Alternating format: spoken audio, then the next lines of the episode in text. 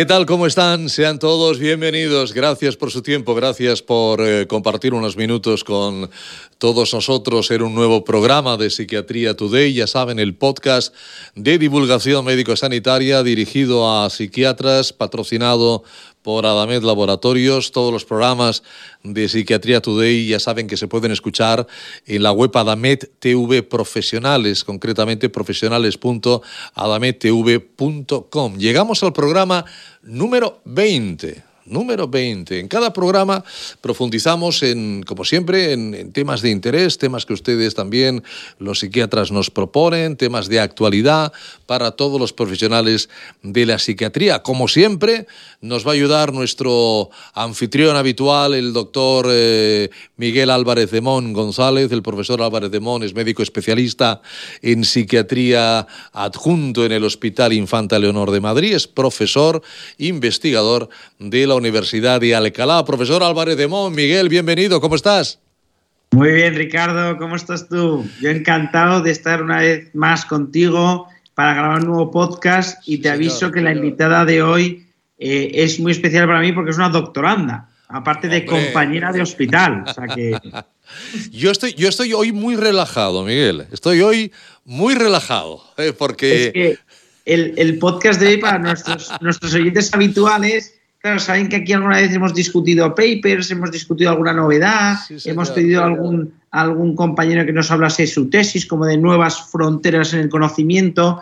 pero el podcast de hoy, ahora, ahora Ricardo presentará a nuestra invitada, pero es tremendamente práctico, tremendamente práctico. Yo creo que va a ser práctico tanto para que los que nos estén escuchando lo aprendan para sí mismos como para la consulta. Es cierto, pues nuestra invitada es Consuelo Castillo. Eh, Consuelo es enfermera especialista en salud mental, actualmente en puesto de gestión como encomienda de supervisión en la Universidad de Psiquiatría y Salud Mental en el Hospital Universitario Infanta Leonor. Es colaboradora en la actividad investigadora del servicio como coordinadora de ensayos clínicos. Actualmente también eh, Consuelo está realizando el doctorado en la Universidad de Alcalá y en el programa de hoy pues descubriremos diferentes técnicas de relajación. Por eso les decía que estaba relajados. Con eh, la señora Castillo hablaremos de mindfulness, de relajación muscular progresiva de Jacobson, de respiración diafragmática, etcétera, etcétera, etcétera. No les adelanto más, no les avanzo más. Eh, señora Castillo, Consuelo, muy bienvenida y muchas gracias por acompañarnos. Gracias a vosotros, gracias a vosotros por invitarme, gracias a Miguel por darme este espacio. ¿Dispuesta a que nos relajemos? Consuelo. Sí, sí, sí. lo vamos a intentar, lo vamos a intentar. Profesor, todo suyo. Ahí está la señora Castillo, a la que conoce muy bien. Bueno, yo si te parece, Cheli, te voy a llamar Cheli, porque es que se me muy difícil llamarte de otra manera. bueno, yo quiero que, en primer lugar, Ricardo, como bien ha dicho, tú eres encomienda de supervisión ¿no? en la unidad, en el Servicio de Psiquiatría y Salud Mental del Hospital Infantil Leonor. Esto ha sido un, cargo que has, que has cogido recientemente. Si nos pudieses contar antes de nada un poco cómo ha cambiado tu día a día en el hospital. Bueno, como ha dicho, habéis dicho, la encomienda de, supervisión es un cargo dentro de, la gestión ¿no? y dentro del equipo de supervisión de enfermería. Por lo tanto, mi día a día da un giro de 360 grados porque eh, ha sido un reto personal y profesional de, de, pasar de estar en lo asistencial, ¿no? en el día a día del paciente a pie de cama, he pasado a encargarme más eh, de los recursos humanos, de liderazgo de proyectos, de la unidad. Entonces, bueno, ha sido un cambio que es verdad que ha sido para bien porque estoy aprendiendo otra parte fundamental de la enfermería, pero bueno, ha sido un cambio brusco dentro de mi profesión y de mi día a día. Claro, claro tú aún así sigues muy pegado a lo asistencial y a mí me consta que te gusta porque en proyectos de colaboración participas mucho, de hecho a nosotros nos echas una mano tremendamente necesaria en el estudio de depresión que hacemos y tú aparte también eres una coordinadora de ensayos clínicos, o sea que, eh, sí. que, estás muy absorbida por la gestión, pero que tú sí. de todo lo posible, lo más cercano al paciente posible. Hombre, el despacho, el despacho de hecho lo tenemos siempre abierto, está en mitad de la unidad de agudo y, hombre, mis pacientes siempre están ahí y es verdad que lo asistencial a mí es que me apasiona. De hecho, fue una decisión complicada porque a mí es que me encanta estar con el paciente, pero bueno, no me desvinculo del todo. Qué bien. Oye, y luego antes de que entremos ya a hablar de las técnicas de relajación, también cuéntanos, aunque sea brevemente, un par de pinceladas de, tu tesis doctoral, porque eso es lo otro que nos une.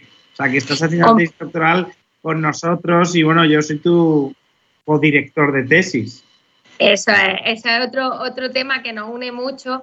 Bueno, pues eh, es algo que he empezado hace relativamente poco, casi un año, ¿no? Que fui, atrasé un poco por el COVID, pero que, es un proyecto que me apasiona muchísimo me preocupaba mucho después de la pandemia, ¿no? Como yo en mi práctica veía que habían aumentado eh, el consumo de tóxicos en la población eh, bastante.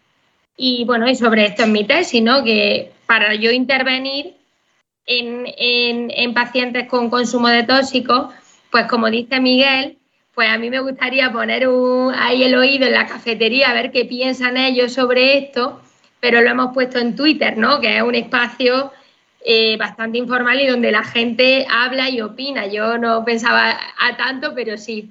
Entonces, bueno, estamos viendo a ver qué piensa eh, la población sobre el consumo de tóxicos, eh, si a lo mejor ellos no lo ven un problema y lo ven un beneficio, ¿no? Y sobre todo este tema tan interesante que ahora está en la palestra política, ¿no? Como es la legalización del cannabis que bueno, que hay opiniones de todo tipo, ¿no? No nos vamos a meter en las opiniones, pero sí que es muy interesante, ¿no? Este tema para, para, los profesionales sanitarios, porque probablemente pues eh, cambie mucho en cómo tenemos nosotros que, tratar y, sobre todo ver cómo le afecta a nuestros pacientes y, y, ver cómo afecta a la sociedad en general, ¿no? No, totalmente. Yo además una cosa que vamos a estudiar nosotros en tu tesis es el impacto de la aprobación de la ley, porque yo creo, yo creo que cuando haces una sustancia legal, yo creo, esto es una opinión personal, ya veremos si esto luego lo, esta hipótesis la refutamos o la confirmamos, pero yo creo que cuando la apruebas, un poco el mensaje implícito que estás trasladando es de normalización o de que algo no es tan... La gente lo va a percibir como menos grave. Esta, es, esta es mi hipótesis, pero luego veremos si esto se confirma, ¿no? Y bueno, ahora ya Ah, ya para entrar, bueno, ahora todo el papel de enfermería en salud mental es variado, ¿no? Porque tenéis presencia en las líneas de agudos, en la hospitalía, en las consultas externas, pero, pero sin duda una de las cosas que yo creo que tenéis muchas cosas muy, valiosas, pero yo creo que una cosa valiosa son los talleres de relajación. Entonces yo quería que en el, en el podcast de hoy yo quería que nos hablases, pues bueno, de las técnicas de relajación que a ti te parezcan más útiles, pues cuéntanos un poco, por favor, desde cómo hacerlas, para quién están indicadas, nuestros oyentes se las pueden aplicar a sí mismos. Bueno, cuéntanos un poco, Shelly. Yo aquí ya te dejo. Pues sí, eh, la enfermería, bueno, la enfermera especialista en salud mental eh, tiene un espacio individual con el paciente en todos esos dispositivos, pero como bien dice Miguel, pues también tenemos mucho, mucho eh, de terapia grupal. Y entre otras cosas que hacemos son esas técnicas de relajación, ¿no? Porque al final el paciente de salud mental es verdad que está en un momento donde la ansiedad está muy presente. Da, igual, o sea, es un síntoma común. Eh, nosotros vemos que es un síntoma común, el UHB, imagínate, en la unidad de agudo, pues es un síntoma común a todos, en el centro de salud mental, en el hospital de día. Entonces, bueno, tenemos varios talleres de relajación donde aprendemos muchas técnicas. Pero esas técnicas eh, yo, vamos, animo a todos que las practiquéis, porque al final todos estamos inmersos en esta vorágine, ¿no? En este estrés del día a día. Y yo creo que es algo que podemos aplicar en nuestra vida diaria eh, fácilmente y que nos puede ayudar a, sobrellevar esta, esta ansiedad y estos malestares. Entre esas técnicas, bueno, una que, a mí me gusta mucho porque al final es algo fisiológico, es la respiración diafragmática. Que, claro, la ansiedad, eh, una de las cosas que se caracteriza es que nos aceleramos en la respiración, pues que es mejor que controlarla, ¿no? Y bueno, la, respiración diafragmática lo que consiste es respirar profundamente eh, a través de la contracción del diafragma, ¿no? Lo que pretende esta técnica es que la respiración, o sea, el, aire llegue hasta el fondo de nuestros pulmones, hasta la parte inferior. Y bueno, esto es muy beneficioso. Lo primero porque nos tenemos que parar y pensar en que vamos a hacer esto, ¿no? Entonces ahí ya eh, vamos a frenarnos. ¿Cómo lo podemos hacer, no? Si nunca hemos hecho esta técnica, nos puede ayudar, lo primero, ¿no? Eh, como en toda técnica de relajación, vamos a buscar un lugar tranquilo. En esta técnica no es necesario que, nos tumbemos, ¿no? Pero sí que es verdad que, bueno, que estemos cómodos. Y aquí nos puede ayudar eh, poner eh, la mano derecha en el pecho para saber realmente que lo estamos haciendo bien y la mano izquierda en el abdomen. De manera que cuando yo respire lentamente eh, y, meta el aire por la nariz, llevándolo hasta el fondo de mis pulmones, la mano izquierda va a, a, levantarse, va a ascender, ¿no? Porque el abdomen la va a subir. Y cuando expulse el aire lentamente por la boca, la misma mano izquierda va a descender. ¿Cómo sabemos que estamos haciendo la técnica de forma eficaz y que la estamos haciendo bien? Pues porque la mano derecha que está en el pecho no va a moverse, ¿vale? En ese caso, si se mueve, que estamos haciendo una respiración bastante más superficial que no queremos, ¿vale? Esta técnica eh, la tenemos que repetir eh, varias veces. Decía que la podemos practicar en el día a día porque mm, no nos tenemos que poner de ninguna manera en concreto. Si tú estás en tu consulta o yo estoy en mitad de mi despacho o estoy en la planta, yo puedo pararme y hacer una técnica de respiración diafragmática sin problema para disminuir el nivel de ansiedad o de estrés. Y sobre todo que yo creo que todos nuestros oyentes mm, se, se sentirán identificados porque todos nuestros oyentes se sentirán identificados porque yo mismo y yo creo que todos hemos sentido alguna vez como ante una cosa que nos pone nervioso eh, eh, aumenta el ritmo de respiración, vamos, ante una clase, ante una exposición, ante una sesión clínica o una entrevista especialmente complicada. Eh, o sea que todos hemos notado cómo se nos aumenta el ritmo de respiración. Sí, efectivamente. Al igual que ocurre con, con otra, con otros de los síntomas físicos, como puede ser, por ejemplo, la tensión muscular, ¿no? que otro de los síntomas físicos cuando tenemos eh, ansiedad, pues existe otra técnica que nosotros utilizamos mucho y que nosotros enseñamos mucho, que es la relajación muscular progresiva de Jacobson. Jacobson fue el autor que la definió. Esta, esta técnica eh, precisamente sirve ¿no? para notar dónde tenemos esas tensiones musculares identificarlas y aprender a relajarlas, ¿no? Y notar esa diferencia, ese bienestar, ¿no? Que se queda cuando yo tengo mis músculos relajados, esa sensación de bienestar. Esta técnica es muy beneficiosa también, por ejemplo, para conciliar el sueño, para lograr un mayor autocontrol. Y esta técnica, lo que, eh, como podemos practicarla, esto sí, al principio estaría bien que estuviésemos tumbados con ropa cómoda e intentar, porque se necesita como más concentración, em, que no tengamos interferencias del exterior, ¿no? Nosotros cuando hacemos grupos de relajación en la puerta ponemos un cartel. ¿Vale? Para que no, para que nadie entre a interrumpir la técnica y explicamos esta norma al resto del grupo, ¿no? De que, que por favor intentemos no interrumpir. Entonces, ¿Cómo vamos a ir haciendo esta técnica de tensión y relajación muscular? Pues bien, eh, vamos a ir eligiendo grupos musculares eh, de manera ordenada, pues de los pies a la cabeza, ¿no? Y vamos a ir tensando a compás de, una de la respiración y cuando nosotros cogemos el aire, tensamos el grupo muscular elegido y cuando lo soltamos, lo relajamos y nos concentramos en esa sensación de bienestar que se queda cuando el músculo está relajado. Vamos a ir pasando por los diferentes grupos musculares y nos vamos a dar cuenta cómo hay ciertas zonas que, donde se acumula más tensión porque te duele más al tensar, como ocurre en la zona de los hombros, ¿no? de los trapecios, que cuando nosotros subimos los hombros hacia arriba para tensar, vamos a notar que están mucho, eh, más, mucho más tensos que, por ejemplo, cuando nosotros apretamos los puños. efectivamente, esta es la región que más se carga. Pero esto, estas técnicas, la respiración diafragmática, la respiración muscular progresiva, y, y, ahora creo que nos vas a hablar del mindfulness. Estas técnicas, yo estoy de acuerdo en que son muy buenas porque son gratuitas, son, no tiene efectos secundarios, o sea, tiene muchísimas ventajas. Pero, ¿qué curva de aprendizaje tienen? O sea, que que cuántas sesiones o, una persona, o sea, cuánto entrenamiento eh, tiene que hacer una persona para poderlo aplicar. A ver, estas técnicas, eh, yo siempre digo que mm, tenemos que empezar muy poquito a poco. O sea, probablemente una persona que nunca haya eh, practicado ningún tipo de técnica de relajación no va a aguantar una sesión de media hora, porque lo más habitual es que tu cabeza se vaya y, y, se vaya perdiendo, ¿no? Es importante esto es comunicarlo al grupo, ¿no? Que si es la primera vez que, lo van a hacer, primero vamos a hacer sesiones mucho más cortas.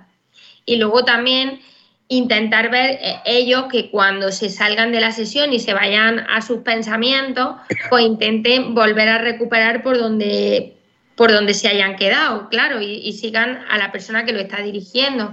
Entonces, yo siempre digo que cuidar la salud mental, pues es un hábito, es un hábito y los hábitos hay que crearlos con constancia. Entonces, eh, hay que hacerlo eh, eh, diariamente o intentar hacerlo varias veces en semana para crear el hábito, como el que va a hacer deporte o un hábito de alimentación saludable, ¿no? Y al final, cuando lleva varias semanas, tú vas a crear ese hábito y dices, venga, pues antes de dormir, 10 minutos. Ya lo va a crear como te lavas los dientes antes de dormir. No, totalmente. Lo que es que esto sí que me parece muy importante de cara eh, a nuestros oyentes y para tanto para aplicarlo a nosotros mismos como para intentar enseñar a nuestros pacientes que obviamente como cualquier hábito supone esfuerzo, supone entrenamiento y hay que tener un poquito de paciencia. Yo que tampoco, tampoco podemos vender humo y tampoco es que esto sea milagroso, ¿no? Yo creo que tú que eres muy deportista, esto es como coger forma. Quiero decir, que no se coge forma de la noche a la mañana. No, no, que la he perdido completamente, pues ahora estoy intentando recuperar y bueno, pues tienes que ir haciendo, igual que tienes que ir haciendo footing para volver a coger ritmo, pues tienes que entrenarte poco a poco. Y lo que tú has dicho, es normal que las primeras veces media hora te suponga un, vamos, un abismo y yo creo que hay que empezar poco a poco. Efectivamente. Y sobre todo que dar el mensaje que no se frustren, que no pasa nada si no aguanto toda la sesión, ¿no? Porque al final hay vídeos en YouTube que te dirigen la, relajación.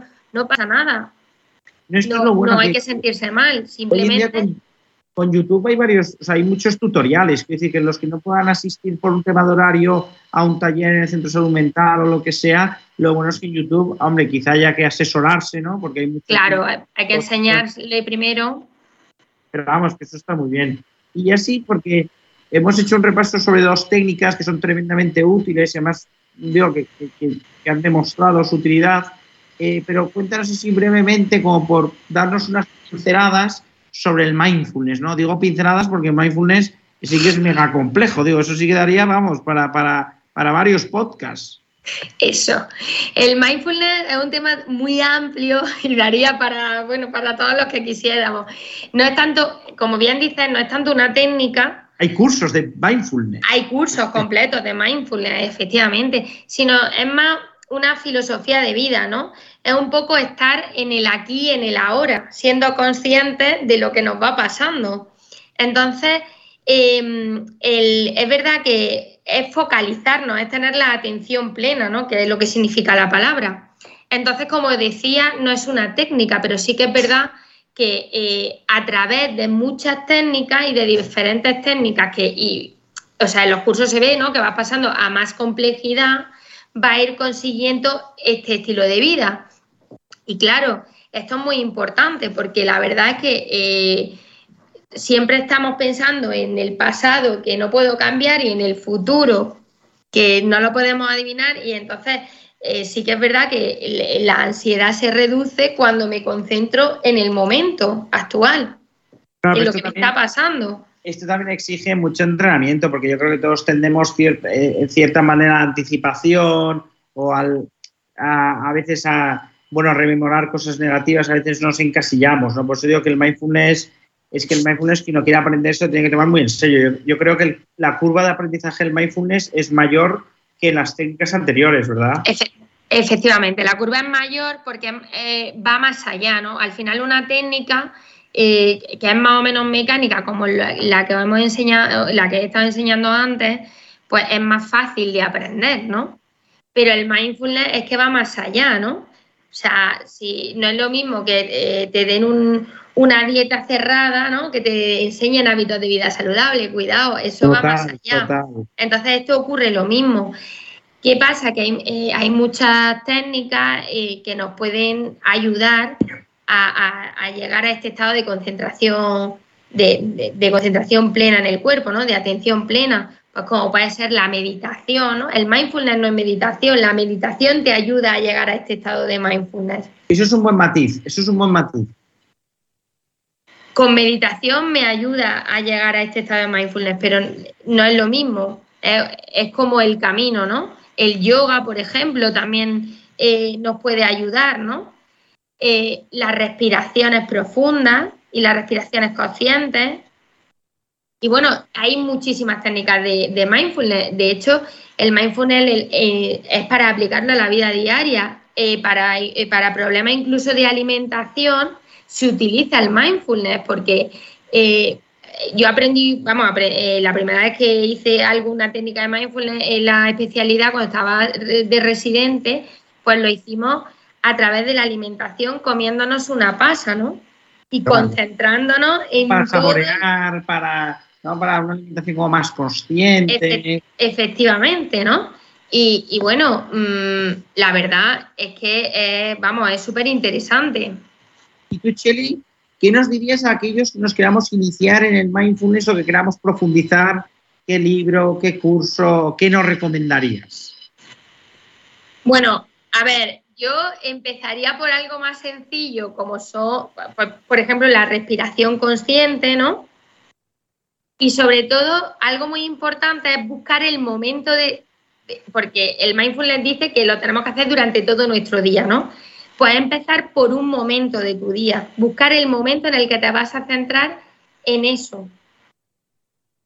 Y, y, ser consciente de que hay pensamientos, porque cuando tú te concentras en el, en el aquí y en el ahora, hay pensamientos que van a llegar y que no los debemos juzgar para ni en bueno, ni en malo, ni sentir malestar. Entonces, yo empezaría por buscar el momento del día y, agendármelo casi. O sea, que yo lo que, lo que podemos cerrar así como el, el take home message del podcast de hoy, yo creo que es empezar por la respiración diafragmática o por la relajación muscular progresiva ¿no? de, de Jacobson. Porque creo que van a ser eh, son como más concretas, son dos técnicas más concretas y creo que son el, camino, ¿no? Sí. Oye, Cheli, pues, pues muchas gracias, ¿no? Porque está claro que estas técnicas de relajación yo creo que como interesan tanto a todo el mundo, nos podríamos pasar aquí toda la noche. Pues sí, podríamos estar hablando, podemos seguir, vamos, hablando de, hay muchos más tipos de respiración, de, de técnicas de relajación, podemos seguir eternamente. Muchísimas gracias, Miguel. No, gracias a ti y esto yo creo que nos va a quedar, a ver qué dice Ricardo, ¿no? Pero yo creo que nos puede quedar una segunda parte. Nos puede quedar una segunda parte. Vamos, segunda y tercera, profesor, segunda y tercera. Yo toda la noche aquí, porque no veis la gente, pero la mano derecha en el pecho, la mano izquierda en el abdomen, un espectáculo. Consuelo, Consuelo ha, sido, ha sido muy, muy gratificante eh, tus, eh, tus eh, consejos y, y tus conocimientos sobre las técnicas de relajación que son tan, tan, tan importantes. Un fuerte abrazo, Consuelo, y muchísimas gracias por haber estado con nosotros. Muchísimas gracias a vosotros. Profesor Álvarez de Mon, Miguel, un fuerte abrazo, cuídate mucho, espero verte pronto. Hasta, gracias. hasta pronto. Gracias. Técnicas de relajación, ya saben, ese ha sido el tema hoy en nuestro podcast de Psiquiatría Today. Ya yo les recuerdo que ya pueden enviar, por supuesto, como siempre, sus preguntas, sugerencias a contacto arroba para abordar temas en próximos eh, programas. Ha sido un tiempo de, de, podcast, un tiempo de comunicación, de divulgación médico-sanitaria, producido por Nelisi Walk, patrocinado por Adamel Laboratorios. Ha sido un placer acompañarles. Muchísimas gracias. Hasta pronto.